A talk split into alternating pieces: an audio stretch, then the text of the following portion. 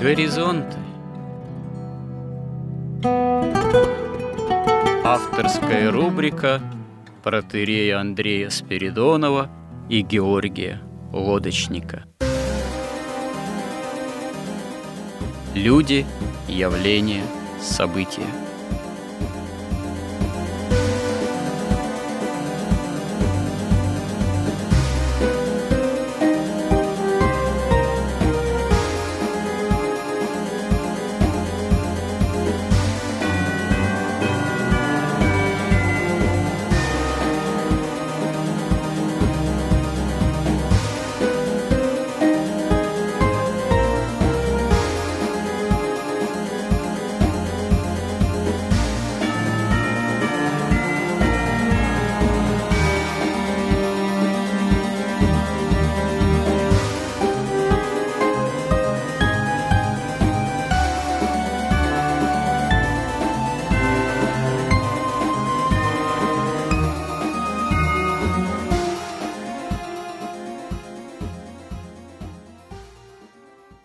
Добрый день, уважаемые радиослушатели. В эфире радио «Благовещение». И в нашей постоянной рубрике «Горизонты» я, протерей Андрей Спиридонов, и мой постоянный собеседник Георгий Лодочник говорим, продолжаем разговор о символе веры. И вот говоря о символе веры, с точки зрения такого и святоотеческого, и современного миропонимания, в том числе современного миропонимания – которая может быть связана и с некоторыми затруднениями понятийными, которые, в свою очередь, могут быть свойственны современному человеку, в той или иной степени, увы, порой дезориентированному, согласно именно ясности христианского миропонимания, благодаря такому современному неоязыческому синкретическому мировоззрению, благодаря тем или иным манипуляционным технологиям, современных средств массовой информации, интернета в том числе, вот, и так далее и тому подобное, мы пытаемся разобраться, что такое действительно христианское миропонимание как, безусловно, уникальное на фоне тех или иных заблуждений, которые свойственны человеческому роду. И вот говоря о имени Христовом, о символе веры имени Христова посвящено довольно много места несколько членов символа веры, мы заговорили вообще о времени, о времени истории, о том, насколько именно уникально, в том числе христианское понимание времени, времени истории, христианская эсхатология, в том числе, ну вот как учение о конце света, о последнем дне существования там той же человеческой цивилизации, и почему этот последний день настанет и что будет за ним, но об этом еще речь впереди. Пока мы вот в прошлый раз остановились на том, что само явление Христа в контексте земной истории, в контексте определенного летоисчисления этой истории, хотя мы подчеркнули, что летоисчисление человеческой истории, оно, в общем-то, далеко не совершенно. Нет ни одного абсолютно совершенного календаря, вот, потому что настолько даже сами астрономические явления, они в Богом созданном мире, Вселенной являются сложными в такой взаимообусловленности этих астрономических в том числе явлений, но не суть это важно, а важно то, что мы подчеркнули еще и то, что Бог благодаря своей великой любви к человеку и великому смирению божественному, Он действительно удивительным образом промышляет во времени истории, э, промышляет о человеке, о человечестве, о избранном народе, в том числе, и вот мы остановились на том, что Господь очень много промышлял и ожидал, когда человек, человечество дозреет, в том числе в границах ветхозаветного благочестия, в опыте поклонения единому Богу, несмотря на все сопротивление этому, несмотря на то, что мы об этом тоже сказали, в самой евангельской истории явлены силы такого формального благочестия, как садукеи, фарисеи, книжники, синедрион, первосвященники и так далее и тому подобное, которые выступают против Христа, не принимают Мессию, отвергают Господа. Одновременно с этим происходит явление и Пресвятой Богородицы, и учеников Христа, которые воспитаны в таком послушании Богу, в жажде истины, что непосредственно служит Деву нашего спасения, Деву Бога воплощения, в прямом смысле, как Пресвятая Богородица, и в дальнейшем об этом еще, видимо, будем говорить ученики Христа апостолы служат делу проповеди о воскресении Христом и делу созидания церкви в этом мире. Вот мы остановились именно на том, что такая важнейшая временная, в том числе историческая точка, дата, рубеж исполнения времен – это именно само боговоплощение, сама евангельская история. Из этого рождается и понимание дальнейшей истории христианской, именно уже в такой эсхатологической перспективе. А одновременно с этим мы тоже это заметили. Другие народы, в частности, иудеи, не принимающие Христа, у них потом формируется и свое понимание закона Моисеева, перетолковывается оно как Талмуд и как Кабала – как особое мистическое, в общем-то, во многом оккультное течение тоже внутри последующего иудаизма, и уже своя эсхатология. Те же иудеи, израильтяне, они продолжают ждать Мессию, тогда, когда для христиан Мессия уже пришел, но грядет его второе пришествие, силу и славу великую, предваряющее всеобщее воскресение из мертвых, как мы понимаем. Но вот об этом мы еще должны поговорить. Ну и у других народов тоже свое понимание в этом смысле времени, там в исламе своя есть эсхатология. Ну и есть какие-то современные тоже на эту тему оккультные, синкретические учения, которые опираются или на какие-то восточные, там, индуистские, буддийские традиции миропонимания, на достаточно развитые магические оккультные системы, отчасти тоже и с кабалой связаны, хотя и кабала, она тоже достаточно синкретическое учение. Итак, э, Георгий, продолжим наш разговор об уникальности христианства. В данном случае нам еще надо продолжить или закончить вот с пониманием времени и истории. Христианство как именно уникальное богооткровенное миропонимание. Что мы можем сказать на эту тему еще? Как мы в предыдущей беседе, насколько смогли, это системно, а может не очень системно у нас получилось рассказать, что вот от грехопадения до рождения Богородицы мы видим прямую линию, ясный какой-то план. Вот сейчас мы уже это понимаем, что это был ясный абсолютно план. И вот этот как бы сюжет этой истории. План да, Бога. План Бога, да. И он такой тоже ясный и понятный, что вот Бог создает человека, человека со свободной волей, он ею пользуется, ну, опуская, если мы опускаем там сатану и все – то есть человек падает, и у Бога есть план, как его обратно восстановить. И восстановить он его понимает, что можно только за счет воплощения самого же Бога, за счет его жертвы, искупления человека, и в результате возникает Бога человечества. То есть в результате человек поднимается на гораздо большую высоту, чем прежде, когда он был создан. Потому что он был создан, он был просто творением. Сейчас Христос на небе Бог находится в совершенном человеческом теле. Тело Господь возводит человека, можно сказать, все существо, человеческую природу в лоно Пресвятой Троицы. Это уже вот является, можно сказать, как святые отцы говорят, крайней степенью обожения человека во Христе. Ну, это вообще это крайняя степень обожения, вообще творения. Да, творение, твари. Понимаете, это человек до этого додуматься не может, это совершенно точно. Это ну, не да. человеческая мудрость. Да, это никакая философия для эллинов безумие, для всей эллинской философии собой по себе.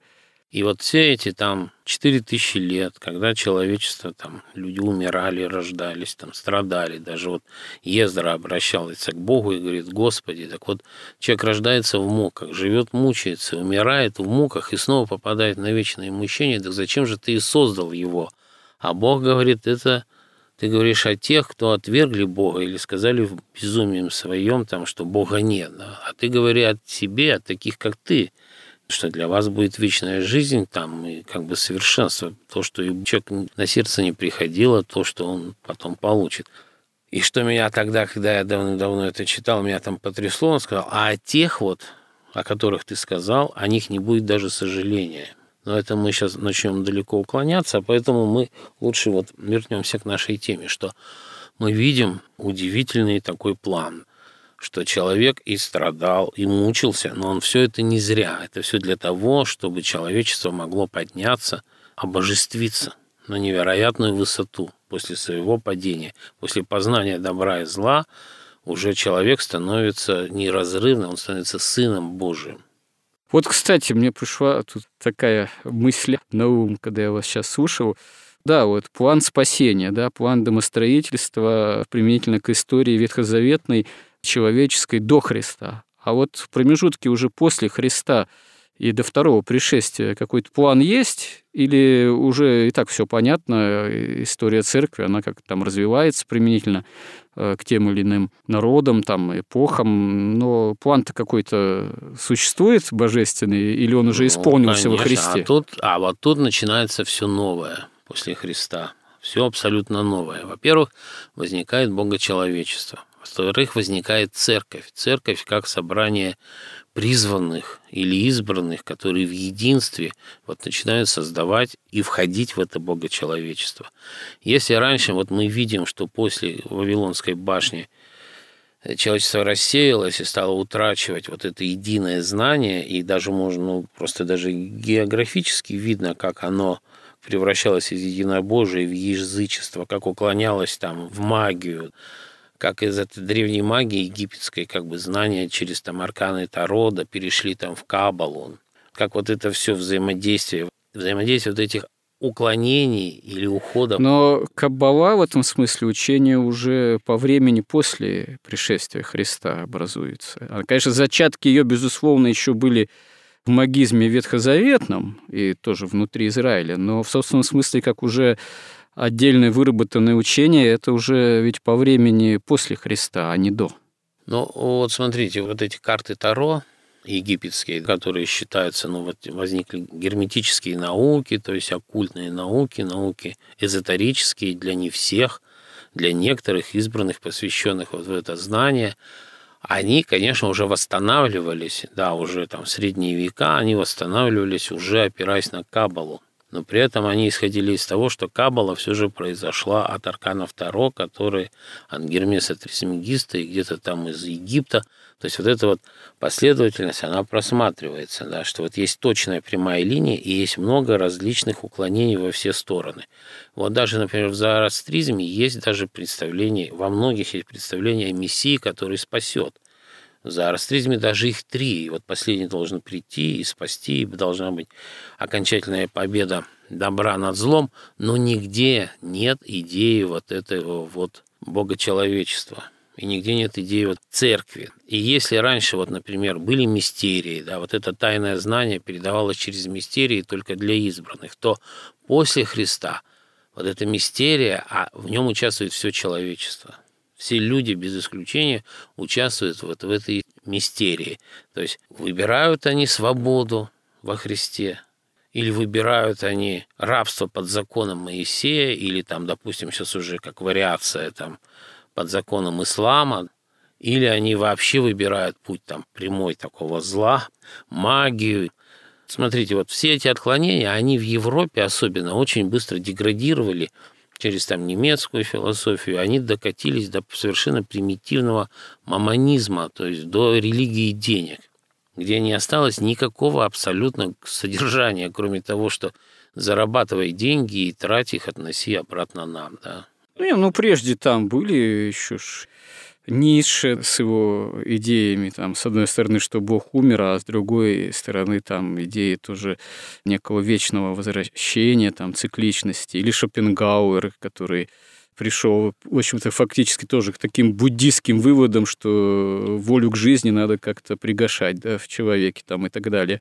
Ну, в принципе, тоже ведь ничего архинового. Парадокс в том, что, с одной стороны, истина во Христе, она никогда не оскудевает и совершенно открыта, а с другой стороны, на протяжении времени уже христианского в человеке все равно. Ну да, благодаря тому, что ему все равно свобода воли не отменяется, человек все равно куда-то, часто даже в рамках э, и христианской вроде цивилизации, европейской, все куда-то хочет порой в числе отдельных представителей там уклониться, или какое-нибудь тайного знания искать, или какой-нибудь Грааль искать. Хотя что искать Грааль, когда вот в каждом, ну, возьмем православную традицию, да, в православном храме там совершается литургия. Вот и чаша, вот и Грааль тот же. Вот. Или в католичестве место. Нет, надо куда-то обязательно закопаться в какую-то там тьму тайных знаний, словно бы истина не дана напрямую во Христе. Ну да, вот все тайное стало как бы явным, и человек желает того или не желает, он в этой вот мистерии постхристианской, он участвует вот в созидании этого Бога человечества или в борьбе с ним. Нет, ну это уже не постхристианство, это христианство само, это, это само христианская эпоха. То есть я хотел сказать пост да в эпоху после Христа, допустим. Ну вот и религия денег это уже и есть эпоха после Христа. Это уже действительно уже есть постхристианство, которое еще по инерции существует в системе европейской, там, западной какой культуры, которая и сформировалась как христианская. Но, по сути, по законам своей внутренней жизни это уже, да, действительно, можно назвать постхристианством. Религия Золотого Тельца я знаю, возвращение еще к Моисеевым временам, да, когда пока Моисей поднимается на Сина, его соплеменники золотого тельца вливают. И вот что интересно, вот в христианстве в нем вот масса вот деталей. Ведь вот Бог им сказал специально, возьмите золото, взаймы там египтян, возьмите с собой как можно больше золота. Но зачем им в пустыне золото? Как раз они, обнаружив это золото, и проявляют свои вот эти вот языческие свойства. Да, начинают... ну а зачем тогда Господь им повелевает действительно золото брать? А вот что... Искушаешь, что ли, таким образом? Ну, да? не искушаешь. Оставляя возможность для искушения золотым тельцом? А я так понимаю, да, куда им золото? Они им тут же воспользовались. И сразу было ясно, что нельзя, не может уже человек вступить с Богом в завет. Он должен принять его закон стать его рабом вот этого закона, а не на равных.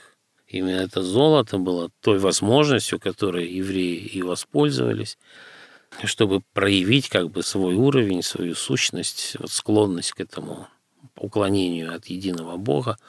И поэтому получился не завет с Моисеем уже, как с Авраамом, а уже получился закон данный. Да, действительно, вот мы можем обсуждать очень много всяких отклонений. Есть совершенно грандиозные, допустим, индуистские системы, где тоже мы видим три единства, высший бог Брама и как бы две его таких иногда ипостаси, как Вишну, все Брама все созидающий, Вишну все поддерживающий, и есть Кришна, который все разрушает, освобождая место новому, которое снова созидает Брама, а потом очень много-много возникает у них много богов. Да, но это все вообще у них подразумевается именно циклическое развитие, что все да, у них возвращается опять потом, да, в состояние покоя, потом опять возникает. Но тут, э, как говорится, ладно, вот эту общую цикличность можно рассматривать тоже как именно понимание эсхатологическое, циклическое, в отличие от христианского, которое не циклично все-таки. Вот. Здесь же проблема еще в том, что вот и в христианстве есть общее да, понимание эсхатологии, а есть понимание индивидуальное. Ну, то есть это судьба, рождение, смерть отдельного человека и суд о нем. Причем суд первоначально предварительный, а потом уже всеобщий, когда всеобщее воскресение из мертвых. А взять индуистскую и буддийскую традицию, там же э, проблема перерождений, да, реинкарнации, да, да, да, да, да. которая с точки зрения такой индивидуальной, что ли, эсхатологии уже в системе вот этих восточных культов, оно представляет собой мрачную перспективу безысходную. Вот это колесо сансары, бесконечности, грозящая цепь перерождений, из нее надо выйти. Чтобы из нее выйти, надо лишиться вообще всех индивидуальных свойств, которые приносят, собственно говоря, страдания и благодаря которым закон кармы действует. То есть надо совлечься самого себя, можно сказать, от индивидуального самосознания избавиться, тогда ты достигнешь безличного абсолюта нирваны, так сказать, состояния безличного покоя. Ну да. Здесь вот, вот уже кардинальные различия с христианским пониманием вот, времени. Да, индуизм как одно из самых грандиозных вот таких религиозно-философских систем, он тоже упирается, потому что он возник до Христа и тоже откололся вот от этого единого как бы знания иудеев, равнистического, он откололся, и он показался вот с этой своей цикличностью, с этими своими четырьмя, четыре юги, мы сейчас живем в последнюю Кали-югу, потом снова, да, все пропадает, потом снова Брама рождается, вот в эту абсолютную безысходность, цикличную.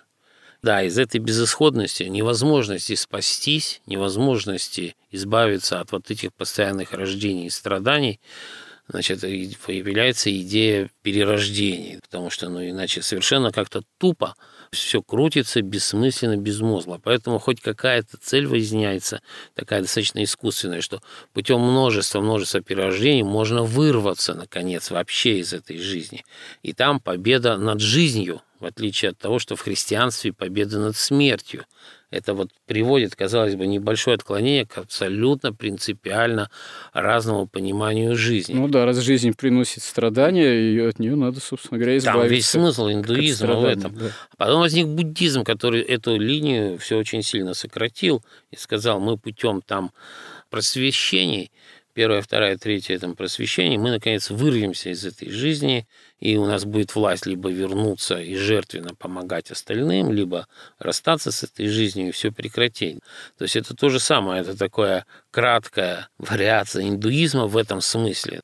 И она абсолютно противоречит христианству. Только христианство побеждает смерть, видно начало и конец, в ней есть настоящая эволюция, не какая-то эволюция от, от насекомого к животному, от животного к человеку, а эволюция от человека, созданного Богом, к Бога-человеку. И вот этот Бога-человек, у него бесконечная эволюция приближения к божеству. А поскольку Бог бесконечно выше человека, эта эволюция тоже бесконечна, и она происходит уже как бы в свете истины, в понимании, в любви, вот, кстати, вот даже идея любви, она есть, например, даже в зороастризме.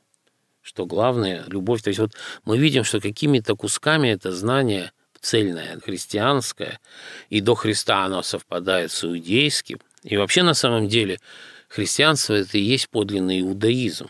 Просто из-за такого грандиозного явления, как боговоплощение а он поменял свое название, а название осталось за теми, иудаизм, кто его полностью перевернул и переписал и сделал антихристианским. Ведь весь его смысл современного иудаизма, все переписывание комментариев к Торе заключается в том, чтобы доказать, что Христос – это не истинный Мессия, а истинный Мессия придет потом. Но, как говорил Христос, истинный Мессия – это и есть антихрист. И тут мы видим, что вот сейчас наступила после Христа новая вот эта эпоха, эпоха такой вселенской мистерии, где уже начинает развиваться вся история по борьбе Антихриста с Христом, чтобы как можно больше людей оставить под своей властью и не дать им войти вот в это богочеловечество. И в этом смысле мы видим, что да, иудаизм здесь как бы на острие этой борьбы стал современный, который оставил название подлинной религии, настоящей, где тоже есть представление и о любви, и о том, что Бог Отец, да, что любовь к Богу и к ближнему самое главное. Там, ну, все вот эти многие христианские идеи, они проявились-то во Христе потом. Их подлинный смысл после Христа стал понятен. И здесь подключился уже, вот, например, ислам. Ну, казалось бы, зачем еще какую-то религию, когда уже есть христианство, уже есть вот эта вот мистерия, уже есть богочеловечество. Как говорят, еще авраамистскую еще одну. А, да, еще одну авраамистскую. Я вижу только один в ней смысл – это отвлечение как можно большего числа от христианства. И вот в этом уже, вот во всей этой истории, которая разворачивается сейчас, вот эти две тысячи лет назад, когда в конце концов должен прийти как бы такой даже сонатный принцип, То есть противоречие между христианством и антихристианством все время как бы усиливаются, как Христос сказал, не мир пришел принести, а и меч, и разделяется. Сейчас вот если там человечество жило более-менее, ну, как-то единым сначала, то сейчас происходит вот это разделение. А на... что все таки под сонатным принципом-то вы имеете в виду? Это, ну, в сонате там это же как? Понятие укладывается. Но там в сонате есть две темы. Ну, одна да. тема и вторая тема. Сначала играется одна, потом другая, потом вариации, потом происходит максимальный контраст их. В конце максимальный контраст, и потом как бы все это завершается гармоническим или дисгармоническим там аккордом. Вот, и появляется какой-то смысл. Я не говорю, конечно, что история разворачивается по сонате, но сам сонатный принцип, судя по всему, родился в том числе из понимания вот этого как бы разделения на христианство и антихристианство. Потому что сейчас уже нельзя сказать, что кто-то, например, ну, как говорил Христос, что кто-то не собирается со мной, тот расточает. То есть, что если ты, например, и не сатанист, и не христианин, то ты как-то в стороне. Но вот такого сказать нельзя. И сейчас вот все вот религии там, они уже обязаны, как ислам, учитывать факт существования и явления Христа. Возникают какие-то странные такие у нас даже как красное христианство, мы говорили. Оно там не носит особенного названия, но мы можем видеть вот современное такое интеллигентское христианство, которое является компиляцией каких-то либеральных, но по сути сатанических идей с христианскими, и вот эти противоречия, они никак не разрешаются, а просто человек живет сразу как бы по двум взаимоисключающих законам. Впрочем, то же самое мы можем сказать и об исламе, потому что вот это сочетание иудаизма, уже такого антихристианского с христианством, оно позволяет, кстати, и в исламе, и в иудаизме, и идти к свету, потому что и там, и там все равно сохраняется вот это подлинное христианство. Оно может идти и ко злу, как бы вот к религии денег, там в иудаизме все это приходит, в конце концов. Или вот к этому терроризму в мусульманстве, потому что там можно в исламе выбрать и то, и то. И там два эти начала противоречивых, они присутствуют, и они никак не приведены к единому. Вот в исламе там вот я с удивлением когда-то там сколько-то лет назад там читал и узнал, что там во-первых, нет системы богословия единой. Там все решают суфии. И даже вот по такому вопросу, удивительному, сатана, он как бы воплощение зла или воплощение высшего рыцарства и добра, и нет единства. Потому что а там чуть ли не половина, если не больше суфиев, считают, что вот эту историю грехопадения, как они видят в исламе, что Бог создал человека и, и сказал всем ангелам поклониться человеку. И все ангелы поклонились, а только один вот тогда еще Деница не поклонился, он сказал, почему ты не поклоняешься? Тот ему говорит, да ты же сам сказал, что только Господу Богу одному поклоняйся, да, вот я не поклоняюсь. И сделал это он не почему-либо, не из гордости, а именно понимая, что нужно вот это грехопадение, нужна вся вот эта вот история Богу, и он добровольно взял на себя как бы роль вот этого зла, будучи на самом деле самым верным Роль контрпартии Богу, да. Да. То есть вот это вот все, оно как бы со всех сторон. Сейчас вот мы видим, как это происходит. Мы, как то, что описано, опять же, в христианстве, в Откровении Иоанна Богослова и в всех пророчествах святых, что мы так, да, и упорно, быстро достаточно продвигаемся в сторону прихода Антихриста. Потому что вот, смотрите, вот простая вещь, вот то, что мы обсуждали там, допустим, вот ту же хронологию, историю христианскую, которую совершенно очевидно и наука никак опровергнуть не может.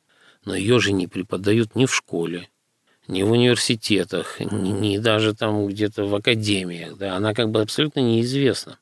А все доходит до какого-то уже вот образования, становится ну, совсем каким-то поверхностным таким, где вообще не важно на самом деле, какая была. Вот сейчас вот люди там, молодежь, они вообще не знают ничего о своей истории.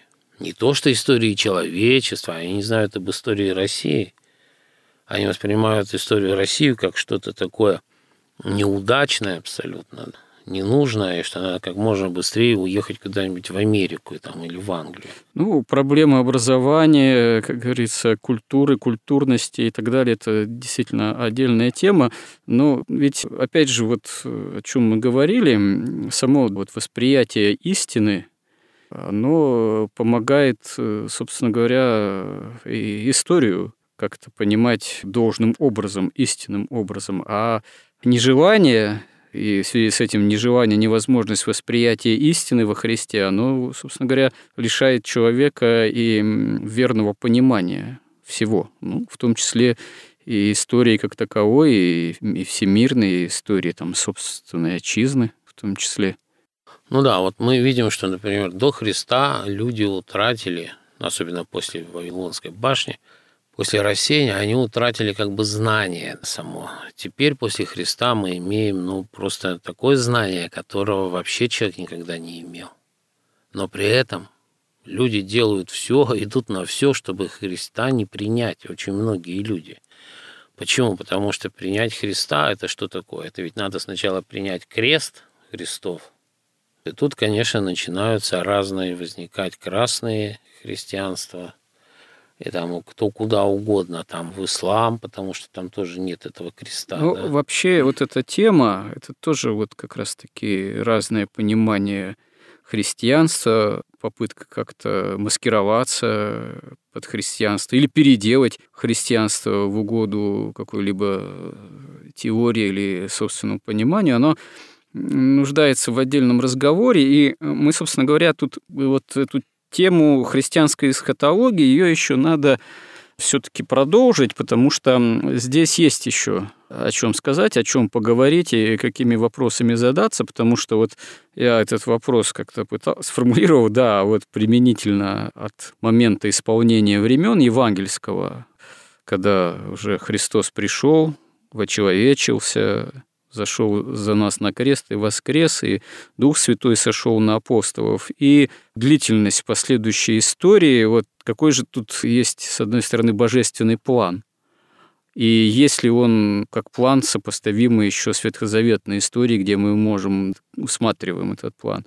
Это раз. Во-вторых, мы в Евангелии видим, что, собственно говоря, и большинство апостолов, они ожидали пришествия Второе Христова по Руси, что называется, еще при своей земной жизни. Им казалось, что история не будет еще длиться тысячелетия. Не то, что они здесь, что ли, исходили из каких-то совершенно ложных предпосылок. Их интуиция, она, наверное, по-своему тоже истинна. Потому что, да, история исполнилась уже, победа над смертью осуществилась. Чего этой истории длится еще целые тысячелетия. Но премудрость Божия тут выше отдельного человеческого понимания, даже апостольского. Действительно, для Бога один день – это тысяча лет, и тысяча лет как один день. И мы видим, что история, она новозаветная, продолжается, длится, и мы еще не знаем, сколько она будет длиться. Тут у нас есть в Евангелии две же притчи, Христос рассказал, они, в общем, исчерпывающе описывают историю после Христа. Да, Он... давайте об этом поговорим в следующий раз. Начнем как раз вот с этих, как вы говорите, двух притч, и мы эту тему христианского понимания времени, эсхатологическое понимание вот о конце времен. Еще, если будем, Бог даст живы, продолжим э, в следующем сюжете ну, вот, наших Андрей, горизонтов. Отец да. Андрей, мы еще только, мы же хотим подчеркнуть и объяснить исключительность христианства. Да, да. Да, я помню. А мы еще только, так сказать, вступительную часть. Да, Нам еще надо ничего. будет потом сформулировать четко вот эти основные, абсолютно отличительные, то, что отличает христианца от вообще всего остального. Ну, что, Бог что даст. Есть. Значит, надо нам дожить до этого, чтобы сформулировать то, что вы, о чем вы говорите. Вот. Просто время нашего эфира, оно тоже, конечно, ограничено. Вот, э, не знаю, эсхатологически или просто технически. Вот, но э, нельзя в одном сюжете объять необъятное, поэтому будем пытаться это делать э, ну, вот, в следующих сюжетах. Храни Господь. Горизонты на радио Благовещение.